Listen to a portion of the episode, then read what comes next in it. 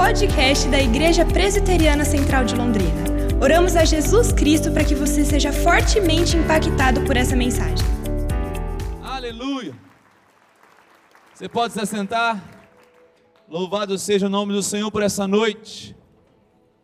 Hoje é um final de semana muito especial. Eu sempre falo isso. Todo final de semana, todo culto é especial. Amém ou não? Que nós reunimos como filhos e filhas de Deus para adorar esse Deus maravilhoso. E hoje, além de estarmos aí recebendo as doações do quilo do amor, também marcamos para fazermos o final de semana do culto da visão. Todo início de ano temos um final de semana, um domingo especial para falarmos como igreja. Qual que é a visão de Deus para o nosso coração? E quando eu falo de igreja, eu não estou me referindo a esse local de culto. Não estou me referindo a essas cadeiras, a esse endereço, a um CNPJ.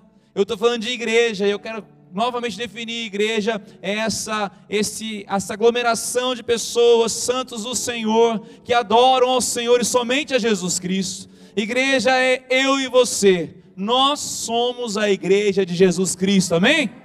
Então eu quero que você receba essa visão de Deus para o seu coração. Não olhe como uma igreja, uma instituição, mas olhe para si. Você pode estar pensando, pastor, é a primeira vez que eu venho aqui à igreja. Você chegou no domingo certo para estar aqui.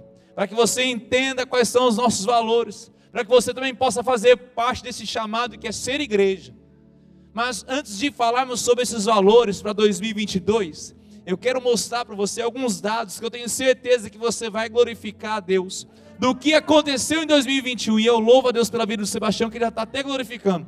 Já antes de ouvir as boas notícias. Então eu vou colocar no telão algumas informações. Na verdade, como toda igreja presbiteriana, nós temos um dia específico para fazermos essa prestação de contas. Todo final de ano nós temos um dia em que todos os discípulos são chamados para essa assembleia.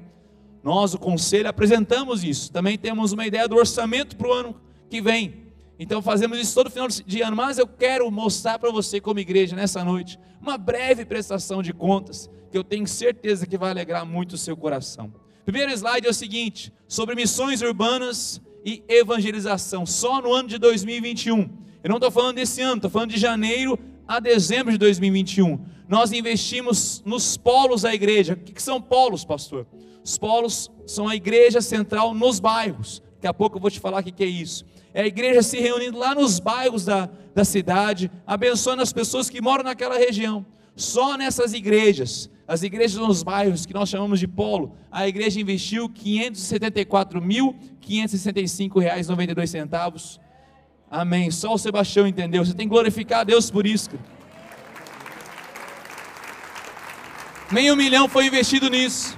Em evangelismo, que é toda a área de evangelismo da igreja, 273. Esse valor aqui está errado. Eu fiz, eu tava, acho que estava meio dormindo quando eu fiz essa conta aqui. Né? É, é quase 850 mil reais, só em missões urbanas e evangelismo, gente. Ser benção no Senhor. O que, que são polos, pastor? O próximo, próximo slide vai mostrar um pouquinho dos polos da igreja. Próximo slide. Obrigado. São São Fernando, a região do São Fernando, Castelo, Leonor, Sabará, São Jorge e Palhano, que é ali no shopping Aurora. Cada um tem um valor que foi investido somente em 2021 cada pastor, cada polo desse tem um pastor designado. O polo no, na, no, na, região São Fernando era o pastor Kleber. Por que eu falo era? Porque o polo São Fernando em 2021 foi organizado uma igreja. Agora eles são igreja. Eles não precisam mais do aporte financeiro da igreja. Eles são igreja independente. Lá eles têm é, é, presbíteros, têm o próprio conselho, os diáconos. Eles estão é, é, fazendo a vida deles e está alcançando muitas pessoas lá. Mas mesmo assim, no ano passado, nós tivemos 143.208 investidos. No Polo Castelo, pastor Rafael, também na base dos 143.654 reais. Polo Leonor, pastor André, está lá nos 100 mil. Por que, é um pouquinho menos? Porque o Polo Leonor é o único dos nossos polos que nós temos ali, aquela sede é nossa. Além do terreno, a construção é da igreja central. Então tem esse aporte financeiro menor, porque não conta com o valor do aluguel dos imóveis. No polo da região Sabará, nós ah, é, recentemente mudamos. Ele estava num local muito pequeno. O pastor Carlos Cruz estava ali num lugar muito pequeno e inadequado. Alugamos um local bem mais amplo. Estamos fazendo ali as adequações que precisam ser feitas ali no polo, na região Sabará. Também temos ali no São Jorge 19 mil reais foram investidos só em 2021 no São Jorge. São Jorge é um assentamento, é uma invasão de terra. Temos 700 famílias lá. E lá nós estamos pregando o evangelho também. Inclusive, tivemos uma mochila solidária que nós abraçamos 20 e poucas crianças desse São Jorge, dessa região, onde o pastor Jonas tem feito um trabalho extraordinário lá. Nós temos cultos todos os domingos pela manhã e a quarta-feira à noite.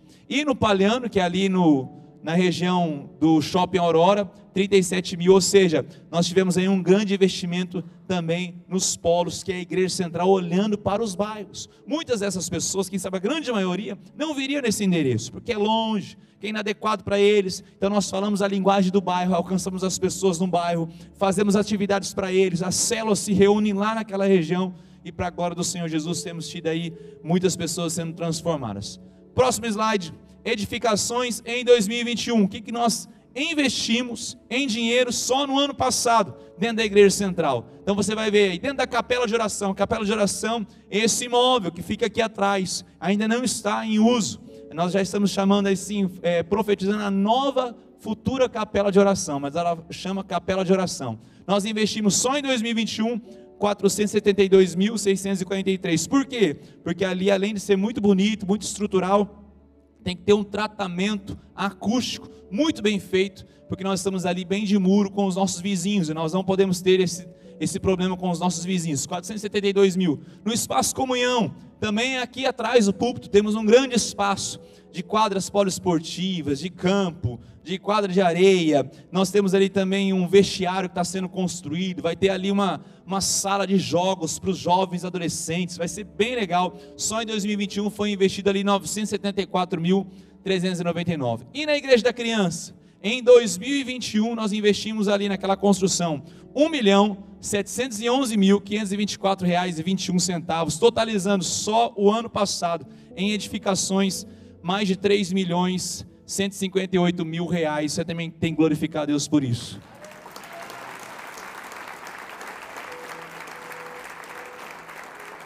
Que às vezes você não sabe para onde vão as coisas. Agora eu vou falar especificamente da igreja da criança. Quando nós falamos igreja da criança, na verdade o nome reduz o projeto todo, porque ele é muito mais do que isso. Ali vão acontecer três grandes projetos, mas nós batizamos ali de igreja da criança. Por quê? Vai ter o Ministério Infantil, cuidando das nossas crianças. Vai ter também o Central Mais, que é uma atividade que já está acontecendo, inclusive a Marusa, esposa do pastor Leonardo, que está é, é, liderando esse movimento todo. São aulas desde da área de música, área de esportes, tem artesanato, tem balé, tem culinária, tem várias coisas aí para crianças e adolescentes. Papai ou mãe, você quer investir na vida do seu filho? Procure o programa de aulas Central Mais aqui na igreja. No site da igreja tem todas as informações lá. Porque ele também é um projeto social. Nós vamos conseguir assistir crianças e adolescentes que não têm o dinheiro para pagar, mas nós vamos assistir essas pessoas também. Ou seja, a igreja da criança é um evento grandioso o Meprov Pequeninos, que nós já temos na região ali do Castelo, ali perto do Shopping Boulevard, nós vamos também ter mais crianças sendo assistidas aqui, quase 100 crianças aqui no contraturno escolar. Mas o que, que acontece dentro da igreja da criança? Olha só, só da igreja da criança, desde o início da obra, Desde quando falamos, vamos contratar um arquiteto, quando entramos com os projetos, os custos que tiveram os projetos na prefeitura, desde o início, nós investimos 4 milhões, mais de 4 milhões e meio, 4 milhões 567 mil 527,35 centavos. Você pode ver aqui que 3 milhões e 700 mil já saíram dos cofres da igreja. Nós estamos com valor comprometido em parcelas futuras de 866 mil. O que, que é isso? Porque na igreja nós conseguimos pagar tudo parcelado. A gente chora com a pessoa, fala, agora você faz em 10, 12 vezes para a gente. Por quê? Porque a igreja vive da fé. As pessoas perguntam, qual que é o orçamento da igreja? Olha, na verdade o orçamento da igreja chama-se fé. Fé. Mas pastor, você não, não sei. Por quê? Porque depende da doação dos irmãos da igreja. A gente não tem uma proporção. Não, vamos fazer o seguinte: vamos lançar uma Bíblia com a capa do reverendo Jefferson e vamos vender Vamos vender mês que vem para angariar mais lucros. Desculpa, Jeff, estava na minha direção aqui. Para aumentar os lucros, quem sabe? A igreja não vive disso, não vive de vendas, vive da fidelidade do povo. Tudo que você vê, que você desfruta dentro da igreja, esse microfone, o som que está saindo, essa caneta aqui que aponta para. Foi o que? Fruto dos dízimos, as ofertas da igreja. É assim que funciona. O seu carro está estacionado no estacionamento aqui, fruto dos dízimos da igreja. Você está sentado numa cadeira confortável? Essa cadeira não é confortável, gente? Fruto dos dízimos e ofertas dos irmãos da igreja. Então nós vivemos pela fé, mas temos aí 866 mil em parcelas, mas Deus tem sido fiel para conosco. Mais de 4 milhões e meio já investimos ali, falta ainda grandes passos, mas Deus vai nos dar vitória, como disse o pastor Léo aqui. Eu quero fazer, amém. Aleluia. Eu quero fazer um desafio. Quero primeiro agradecer você, que não é só dizimista, mas é ofertante também. Eu louvo a Deus por você, que você entende isso. Que há anos você vem participando da oferta da igreja da criança. Há anos você participa, você faz esse esforço de poder contribuir, não importa o quanto, mas você contribui, você fala, não, eu quero abençoar não só a minha família. Eu sei de avós aqui que fazem o cartão no nome dos netos. Tem um avô aqui que o neto nem nasceu ainda, ele já coloca. O meu neto está doando, eu estou doando em nome dele, pastor, porque eu quero que quando ele pisar naquela igreja, ele saiba que o seu avô investiu nisso também. Coisa linda. Pessoas que não só veem em si a benção, mas veem a benção na vida do outro. Então eu queria muito que você que ainda não participa dessas ofertas, fizesse um esforço, viesse conosco, vamos junto fazer esse projeto. A igreja da criança, como foi bem dito aqui, a gente não vê apenas um prédio sendo construído, eu vejo vidas sendo impactadas. Eu vejo vidas. E nunca se fez tão necessário investir na vida da família, principalmente das crianças. E não lhe faltam maus exemplos para você ver na sociedade o tanto que eles querem destruir a infância e a família. Então participe desse projeto também. Próxima slide vai falar muito legal sobre ação social e ministérios. O que foi investido em ação social e ministérios só no ano de 2021? Estou falando de janeiro a dezembro. Foi 354 mil reais, 153 só em ação social e ministérios. Eu destaquei aqui, ó, verba da diaconia, 49.202,50 centavos. O que é essa verba da diaconia? São verbas destinadas a ajudar pessoas que estão passando um momento difícil da vida pastor Fábio aqui, que junto com a diaconia, com os nossos diáconos, fazem essa assistência. Essas necessidades chegam até nós, nós fazemos uma avaliação. Pessoas que não têm dinheiro para comprar remédio, pessoas que às vezes passam dificuldades até para pagar uma conta de luz e vai ter a conta desligada lá, a luz desligada na casa, e outras assistências que a igreja se faz presente na vida das pessoas. É claro que nós temos muita responsabilidade por fazer isso, mas louvado seja o Senhor que nós temos também condições de ajudar os mais necessitados. Eu quero que você você saiba disso, que os nossos dízimos ofertas também ajudam pessoas que passam por necessidades aqui na igreja. Outro slide que é lindo também de saber, o quilo do amor. No ano passado nós arrecadamos 164 toneladas de alimentos, gente. 164. Eu não sei, eu posso estar enganado, mas eu desconheço alguma entidade Alguém pode depois falar para nós que consegue arrecadar 164 toneladas de alimento, não empresas grandes, né? Mas eu desconheço. Então, Deus tem nos honrado. Eu louvo a Deus por você que participa. Pastor, mas eu trago só um, dois, três quilos. Não importa, você traz. Sabe por quê? Porque nessa semana a dispensa vai estar toda vazia.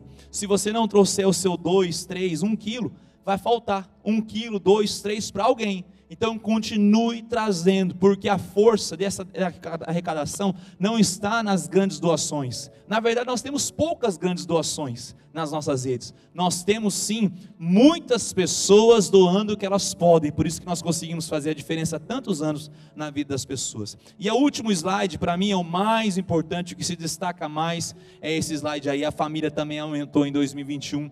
377 novos discípulos na igreja. Aleluia. Que coisa linda. Que coisa linda. Falando de 2022, nós temos que olhar para 2021 com esperança. Se Deus fez isso no ano passado, o que, que Deus pode fazer na nossa vida? Fala para a pessoa que está ao teu lado, você faz parte disso. Você faz parte disso. É um chamado que nós temos. É um chamado.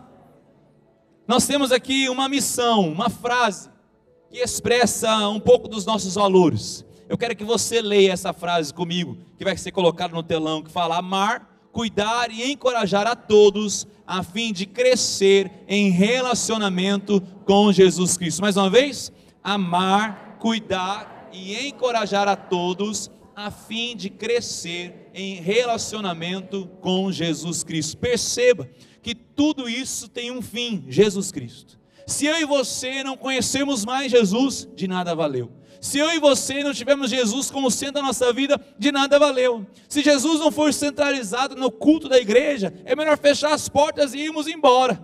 Jesus é a razão disso tudo. Paulo, quando escreve aos Colossenses, ele fala que Cristo é o cabeça da igreja, é Jesus que governa, Ele que governa a nossa vida, e Ele que tem que governar a nossa igreja. E eu quero aqui ler um texto com você, que está em Atos capítulo 2, pode abrir sua Bíblia? Atos 2, versículo 42 a 47, que vai falar um pouco sobre essa igreja extraordinária, esse movimento, esse sopro do Espírito Santo na vida de homens e mulheres e começou-se esse movimento chamado igreja. Isso que nós conhecemos um pouco hoje. Nós vamos ver como que ela nasceu. Ela nasce fruto do Pentecostes, esse sopro do Espírito sobre a igreja, levanta homens e mulheres capacitados a pregar o Evangelho.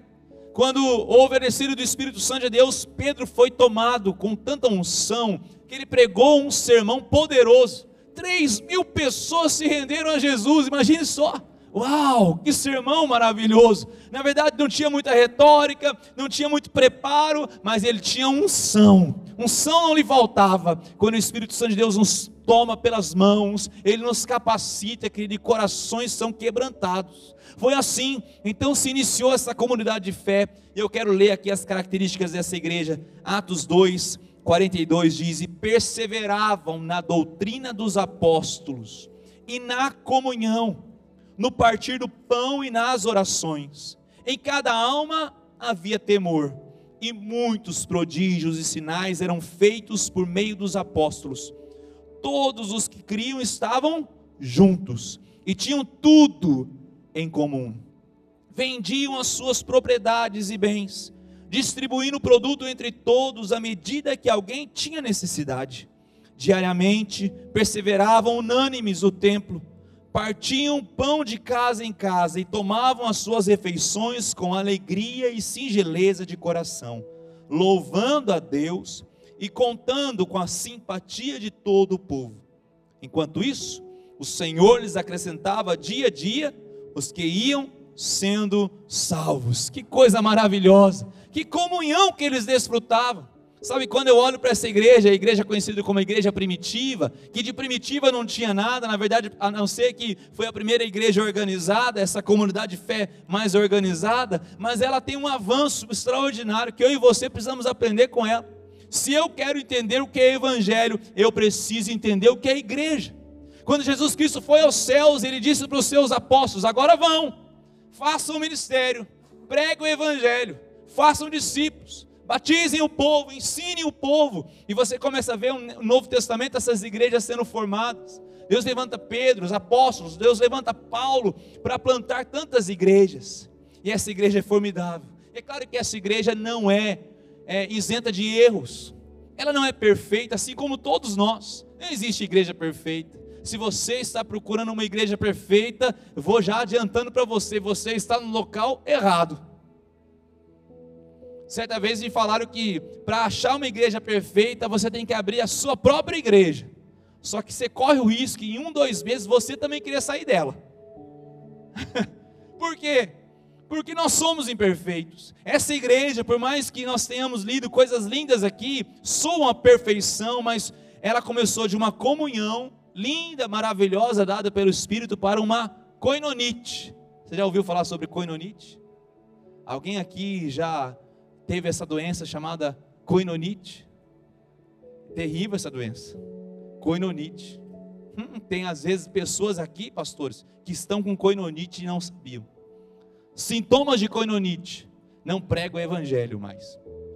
Outros sintomas de coinonite. Quer ficar sempre com o mesmo grupinho. Sabe aquele pessoal que fala assim: Nós vamos agora multiplicar a célula. Fala assim: Ah, não.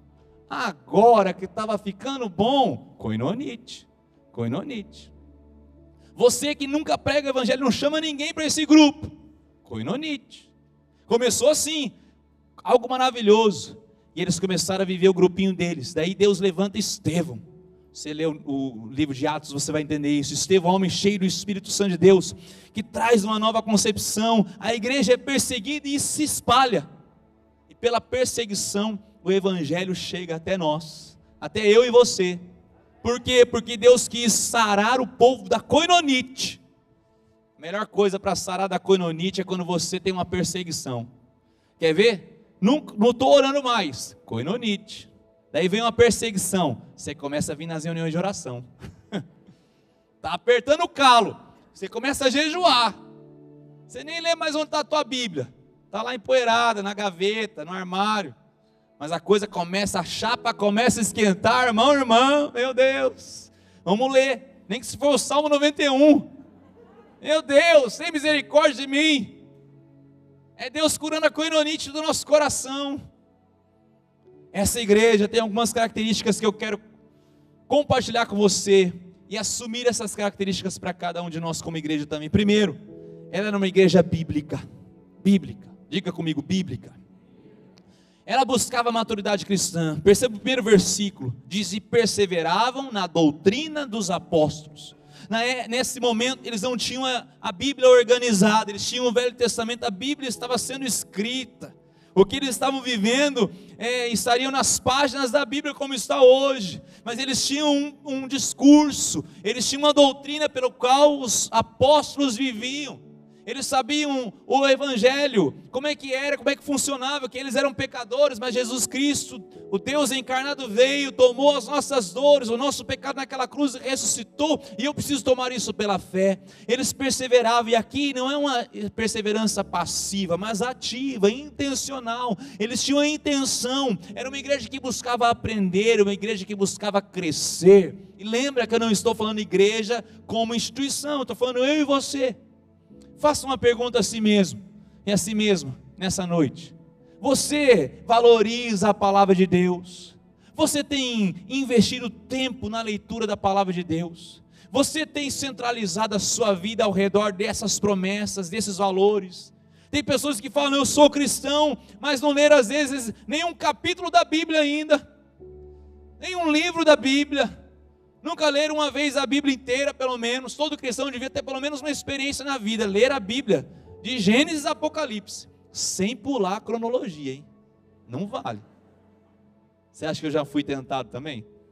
Ah, não, Deus, o Senhor me perdoa, aqui dá. Não, essa parte aqui eu acho que ninguém lê, todo mundo pula.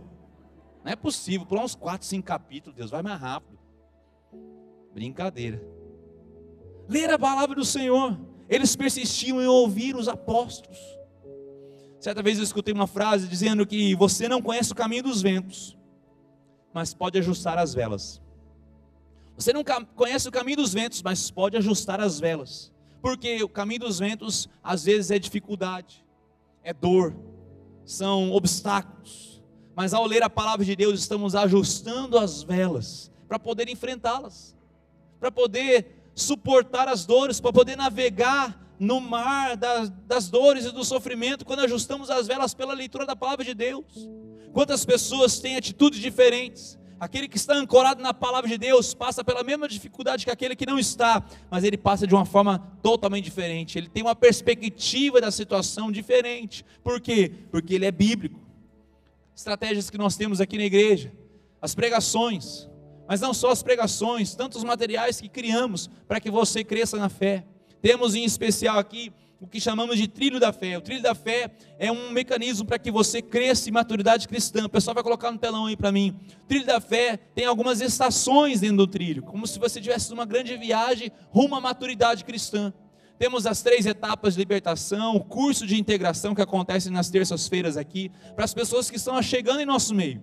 Se você é uma dessas pessoas, você precisa vir terça-feira à noite, no nosso culto. Toda terça-feira à noite, para que você faça as três etapas, faça o curso de integração, e daí sim você vai sentir no coração para ser recebido como discípulo da igreja por batismo e profissão de fé. Depois virão outros cursos. Estão aí, ó, discipulado avançado, fundamentos da fé cristã, cosmovisão cristã, seitas e heresias, tantos cursos que vão abençoar o seu coração. Até mesmo você que já é uma pessoa experimentada na palavra, você tem a oportunidade de crescer na fé. É o trilho da fé. Cada vez eu quero estar numa estação mais, rumo à maturidade, conhecer mais ao Senhor. A partir do dia 15 de março, aqui na igreja, esses cursos estarão disponíveis para nós e outros cursos vão sendo acrescentados para que você cresça. Nós queremos crescer, queremos que você cresça na fé. Você vai ouvir aqui leia a Bíblia, faça a oração. Inclusive tinha uma musiquinha no Ministério Infantil, quem lembra?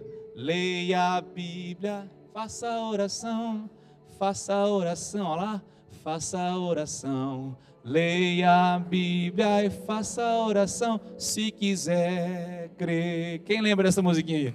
Eita glória! Deus bom! Pode glorificar Deus com as suas palmas, não tem vergonha não. Sabe por quê? Porque você é fruto do segundo valor que eu vejo nessa igreja, uma igreja geracional, que prioriza gerações futuras. Aqui está envolvida toda a família, não era apenas os adultos que perseveravam, não era apenas os adultos que partiam o pão nas orações, mas toda a família estava envolvida, as crianças, os adolescentes, os jovens, toda a família é um ambiente de pertencimento. A família é um local de pertencimento e a igreja tem que ser esse local também. Você tem que sentir parte dessa igreja. Então, quando você olha para as pessoas que estão ao seu lado, eles são irmãos e irmãs na fé. Por isso que temos que ser uma igreja que se preocupa com os mais novos, porque os que são mais antigos têm sua fé estabilizada, alicerçada. Podem vir os ventos aí, você não vai cair, a sua fé não vai ser abalada. Mas e os nossos filhos, os nossos adolescentes, por isso que temos que investir na vida deles. E aqui há uma preocupação muito grande na transição entre as idades, das crianças para os pré-adolescentes, dos pré-adolescentes para os adolescentes, dos adolescentes para os jovens universitários e assim por diante, porque nós não queremos perder nenhum deles. E você, pai e mãe, nos ajude. Sabe que nós vemos, às vezes, eu converso com o Ministério Infantil, que as crianças querem fazer essa transição, mas o maior obstáculo são alguns pais. Não querem que seus filhos cresçam. Como assim? Você quer que ele seja geração Peter Pan, que nunca cresce? Você quer um filho de 45 anos na sua casa? Ainda sem pagar aluguel ainda? Teve mãe que olhou para filho aí do lado, não sei não. Meu Deus! Vamos crescer, fazer eles serem maduros na fé, na vida, enfrentarem a vida com Jesus Cristo no coração. Outra grande lição aqui é investir na vida dos nossos filhos. Eu sou fruto de um ministério infantil. Eu ia para as salas das crianças, aprender a palavra, eu não ficava com os adultos, porque quando eu ficava com os adultos, eu dava trabalho para minha mãe e para meu pai. Minha mãe levava lá o estojo de lápis de cor, vários papéis para mim pintar a história bíblica. Mas eu pintava em cinco minutos. Daí me dava sede, me dava vontade de fazer xixi umas dez vezes no culto. Daí eu atrapalhava meu pai minha mãe, o pastor ficava meio irritado. E eu ainda chegava em casa e apanhava. Meu Deus! Hoje tem um ministério infantil que, se você, pai e mãe, for, você vai querer ficar lá. De tão legal que é. De tão legal. Mas não, tem pai e mãe. Não, meu filho vai ficar aqui com todo respeito, que pode ficar, mas ele vai te atrapalhar. Você vai atrapalhar as pessoas que estão ao seu lado e você não vai investir na vida do seu filho. Então tenha paciência.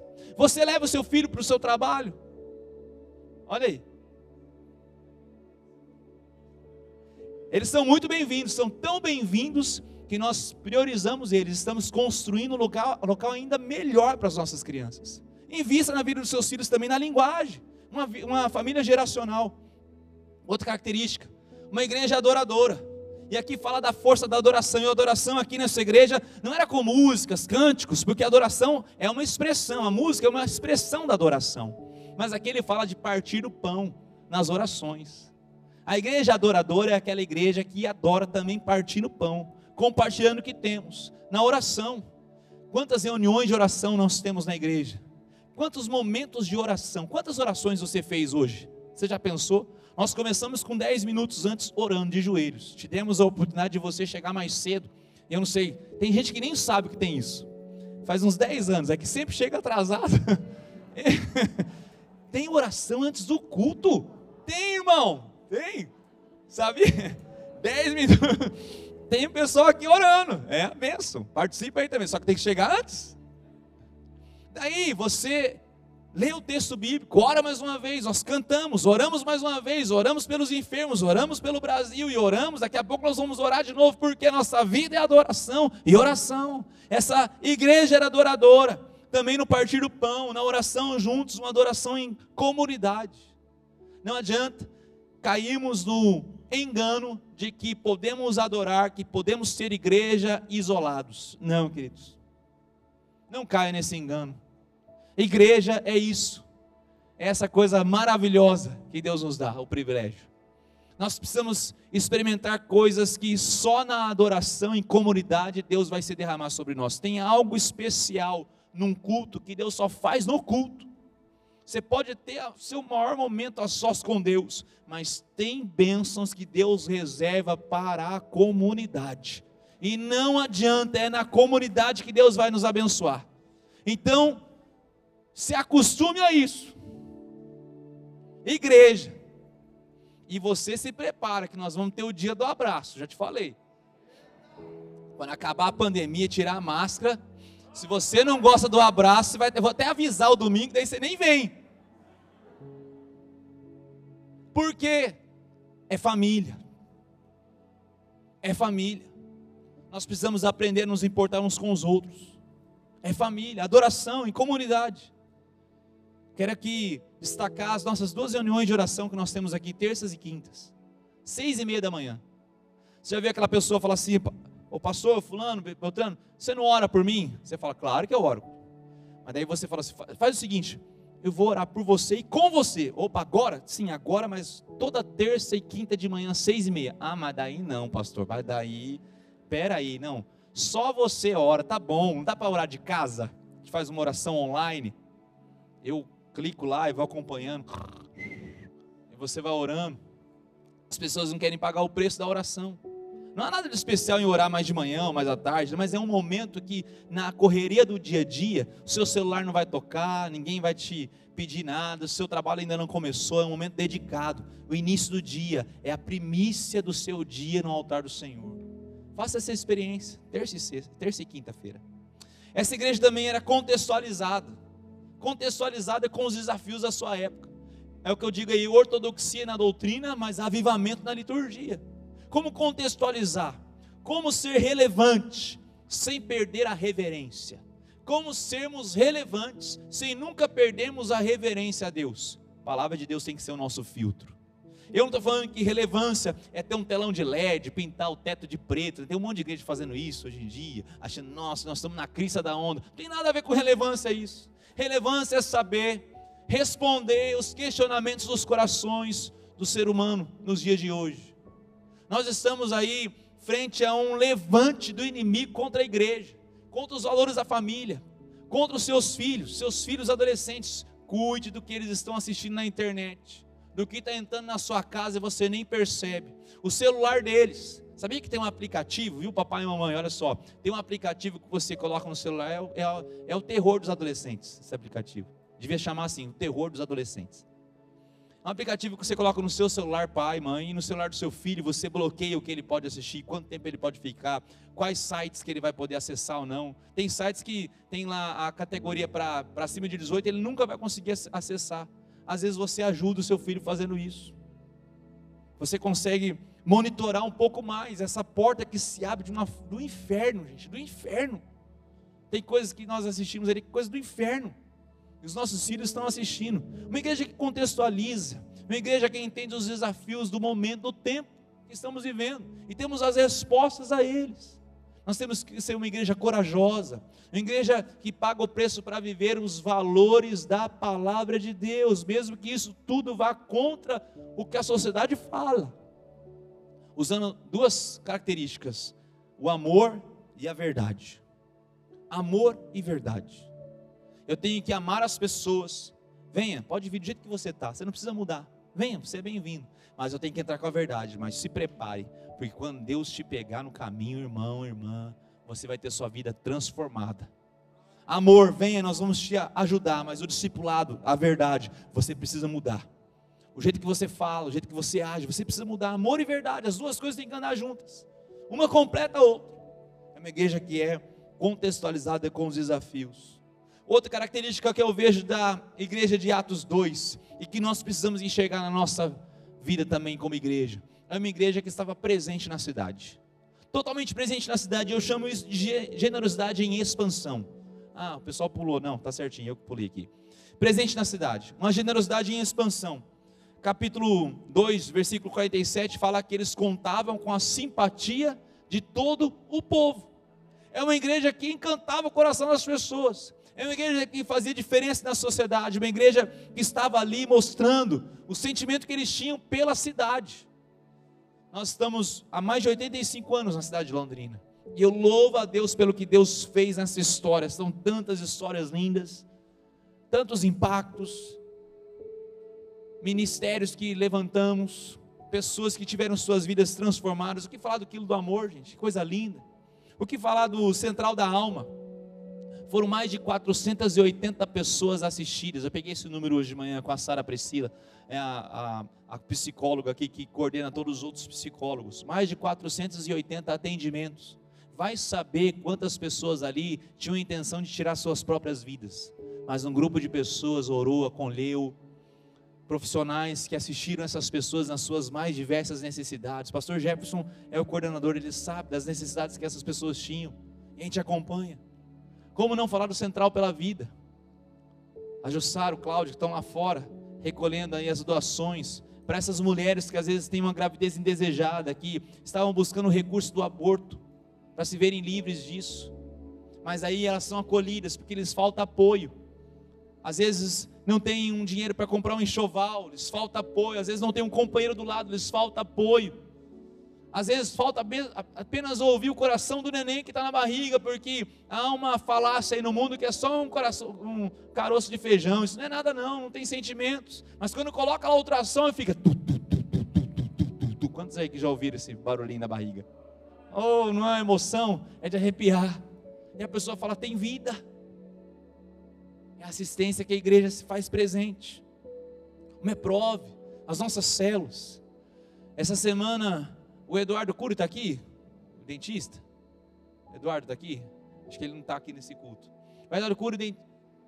Ele estava de manhã, poxa, não, eu acabei não mencionando o nome dele. É um dentista, irmão aqui da nossa igreja, discípulo, que vem nos procurar. Ele conseguiu um ônibus lá com as cadeiras de dentista, com todos os equipamentos de dentista para ir nas comunidades com mais necessidade para fazer o tratamento odontológico dessas famílias e nós vamos assisti-los. Que coisa linda! Certa vez eu coloquei que a igreja tem três características: ela encanta, ela inspira e ela capacita. Encanta, inspira e capacita. Ela tem que encantar os que estão de fora dela quando eu estou falando, estou falando só instituição. Será que o seu ministério, o seu amor por vidas, encanta as pessoas que convivem com você? É uma pergunta que você tem que fazer. Agora nós temos que ser, ser pessoas que inspiram uns às outras. Você tem que sair daqui inspirado. Inspirado é diferente de motivado. Motivado você precisa de um motivo para fazer. E esse motivo de hoje pode não ser suficiente amanhã. Né? Eu tenho que criar outro motivo. E daí eu fico gastando tempo com você motivando, porque daqui um mês eu tenho que criar outro motivo. E daqui um ano eu tenho que criar outro motivo, porque não deu certo. E as motivações têm que ficar sempre motivando. Não. Eu quero te inspirar. Inspirar é tocar algo que Deus já colocou no seu coração e de dentro de você, você se sentir movido a fazer a diferença na sociedade. Você tem que ser inspirado. A nossa função aqui, os líderes da igreja, é inspirar o seu coração. E por último, nós temos que ser capacitados. A nossa liderança tem que ser uma liderança capacitada para ir fazer. Sabe como que você se capacita? Quando você se dá ao serviço do próximo. Você sabia que tem pessoas que chegaram mais cedo aqui para montar as cestas básicas? Devem já ter feito o trabalho já pelo, pelo horário. Chegaram, carregaram o peso, montaram as cestas. Tem pessoas que um, um, um, exército de voluntários na igreja que trabalham em prol de cada um de nós para que possamos ser igreja e fazer igreja. Essa igreja que se encontra presente na cidade. E por último, essa igreja deve ser acolhedora. Diga comigo, acolhedora. Essa vida que é melhor quando compartilhada. Aqui o texto diz que, versículo 42, que eles desfrutavam de uma comunhão. Versículo 44, olha aí comigo. 2,44. Olha que texto lindo. Todos os que criam estavam juntos e tinham tudo em comum. Eles eram verdadeiros amigos, estavam próximos. Aliás, você sabe como que você conhece um bom amigo? Dizem aí que os verdadeiros amigos aparecem nos tempos de dificuldade. Quantos aqui já ouviram isso? Na dificuldade é que você conhece o verdadeiro amigo. E na verdade é mentira isso, tá? É na felicidade que você encontra os seus verdadeiros amigos. Eu não estou falando que se você der uma festa, você vai estar cheio de amigos, com certeza, mas eles vão estar desfrutando de uma festa. Eu quero que você tenha uma vitória e não tenha necessidade de dar uma, uma festa para que os seus amigos realmente se alegrem com você. Nós queremos ser uma igreja que verdadeiramente se alegra um com o outro, uma igreja acolhedora, uma igreja alegre, mas uma igreja também que vive em comunhão. Por isso que é tão importante você se assentar numa cadeira dessa e olhar para as pessoas que estão ao seu redor. Veja se você conhece elas. Se não, cumprimente.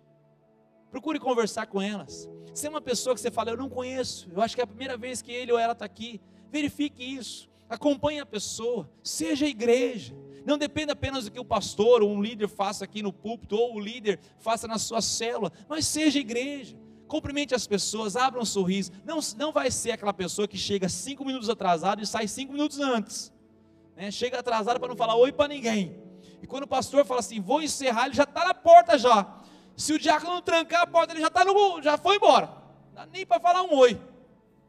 Tinha uma pessoa aqui na igreja que era assim, eu não conseguia falar oi para ele. Toda vez que eu estava aqui, vamos orar, eu levantava a mão, ele tá pá. Daí Teve um dia que eu falei, vamos orar. Eu desci aqui, já pá, orando no meio do corredor, peguei lá na porta.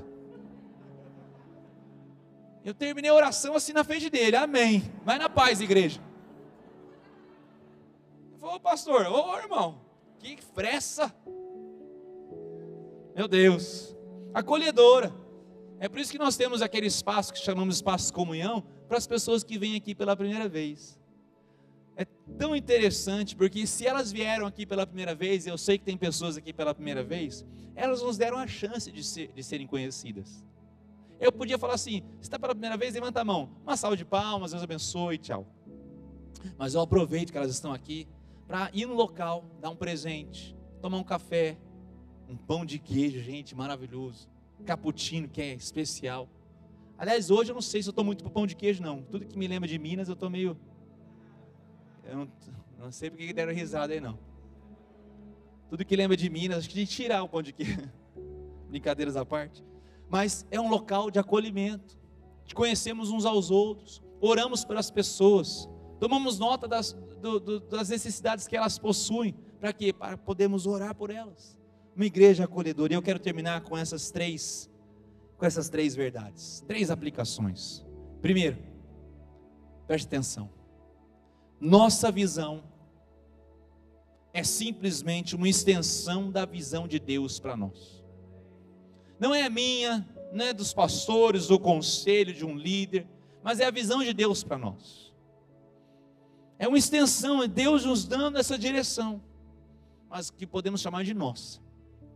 Segunda característica: nossa visão sempre será maior que a nossa competência em realizá-la. Preste atenção, a visão que Deus nos dá sempre será maior do que a nossa competência em realizá-la. Mas então, pastor, eu não estou entendendo. Se é maior do que a competência, a gente não vai conseguir realizar. Por que, que nós temos uma visão assim tão elástica? Não poderia ser alvos mais atingíveis?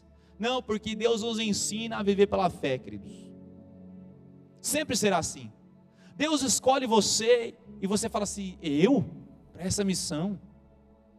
Deus escolheu Davi para matar um gigante, Noé para construir uma arca, Abraão para fazer uma nova família, e assim por diante. Gideão para derrotar um grande exército. Deus escolhe pessoas, lhes dá uma missão muito maior que a competência deles, para que a gente aprenda a viver pela fé. Aprenda a viver pela fé. E terceiro, sua própria visão, a minha própria visão, não existe separadamente de nossa visão como corpo de Cristo e de nossa responsabilidade em glorificar a Deus. O que eu quero dizer com isso? Você tem o seu trabalho, você tem as suas funções, você tem pessoas que você convive que eu nunca vou conviver com elas. Se você não pregar o evangelho para elas, Deus não vai pedir a conta para mim, vai pedir a conta para você. Onde Deus te colocou naquele trabalho, naquela função, com aquelas pessoas, exerça o chamado e a missão e a visão que Deus lhe deu. Como igreja, temos que ser bíblicos onde Deus tem nos colocado, acolhedores onde convivemos, temos que ser uma igreja que adora, uma igreja presente na cidade, e tantas características que nós estamos aqui, lá onde você está, porque igreja não é um salão. A pandemia nos ensinou muito bem isso. Os salões das igrejas, os templos foram fechados e a igreja continuou. E sempre vai continuar porque a igreja não é um monumento. A pandemia nos lembrou de que, por mais agradável que seja esse ambiente, nós não fomos chamados para dentro, nós somos chamados para fora. A raiz da palavra igreja, eclesia, é chamados para fora. Somos enviados para a sociedade. Eu quero terminar com essa frase: a igreja que pertencemos é uma igreja que se recusa a satisfazer-se com os triunfos do passado. Estou menosprezando a história de forma nenhuma, estou chamando de triunfos. Quando olhamos para a história da igreja central, tem vários triunfos. Que benção. Mas os triunfos, eu poderia nos assentar neles e falar assim, cruzar os braços e falar, já fizemos o bastante. Não. Deus nos chama para assim, sermos encorajados pelos triunfos do passado, mas olharmos para o futuro com expectativa de que Deus quer nos fazer viver mais, algo novo, tremendo, poderoso. Você pode dizer amém por isso? Amém. Aleluia. Glória a Deus por isso, querido.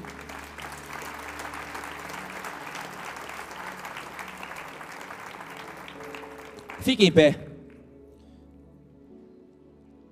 Eu quero orar. Às vezes as pessoas pensam, pastor, mas será que vale a pena fazer tudo isso? Com tanta maldade, Jesus está às portas, está voltando, será que ainda vale a pena esse desgaste todo? E eu quero lembrar a grande frase de C.S. Lewis. C.S. Lewis foi um cristão grande apologeta, defesa da fé, escreveu muita coisa linda aí. Dos mais populares é, são as Crônicas de Nárnia. Mas ele viveu ali no tempo da Segunda Guerra Mundial e havia muito questionamento. Será que vale a pena viver o Evangelho? Daqui a pouco uma bomba cai aqui e acaba com tudo. Daqui a pouco vem o exército inimigo, invade, toma todas as nossas casas, nossas propriedades. Será que vale a pena? Então ele respondeu o seguinte para as pessoas: Olha, quando a bomba nos alcançar, quando o inimigo invadir, que a bomba e o inimigo nos encontre orando, nos encontre lendo a palavra de Deus, nos encontre fazendo bem para as pessoas, nos encontre intercedendo pelas pessoas, presente na cidade, que ela nos encontre vivendo o verdadeiro evangelho. Então viva assim, queridos. Ainda que a dificuldade bata no seu, no seu coração, na sua vida, a dificuldade vai encontrar um homem ou uma mulher de joelhos diante de Jesus Cristo, em pé diante das circunstâncias. Uma igreja viva, uma igreja que vive na realidade de Jesus voltar, na iminência de Jesus voltar a qualquer instante, mas trabalha como se ele fosse voltar daqui mil anos, glorificando a Deus. Coloque a mão no seu coração. Quero que você ore agora, feche seus olhos. Obrigado por ouvir o podcast da Igreja Presbiteriana Central de Londrina. Esperamos que você seja encorajado e inspirado pelo Espírito de Deus. Se você tem interesse em nos conhecer, acesse o nosso site igrejacentral.com.br e curta nossas redes sociais.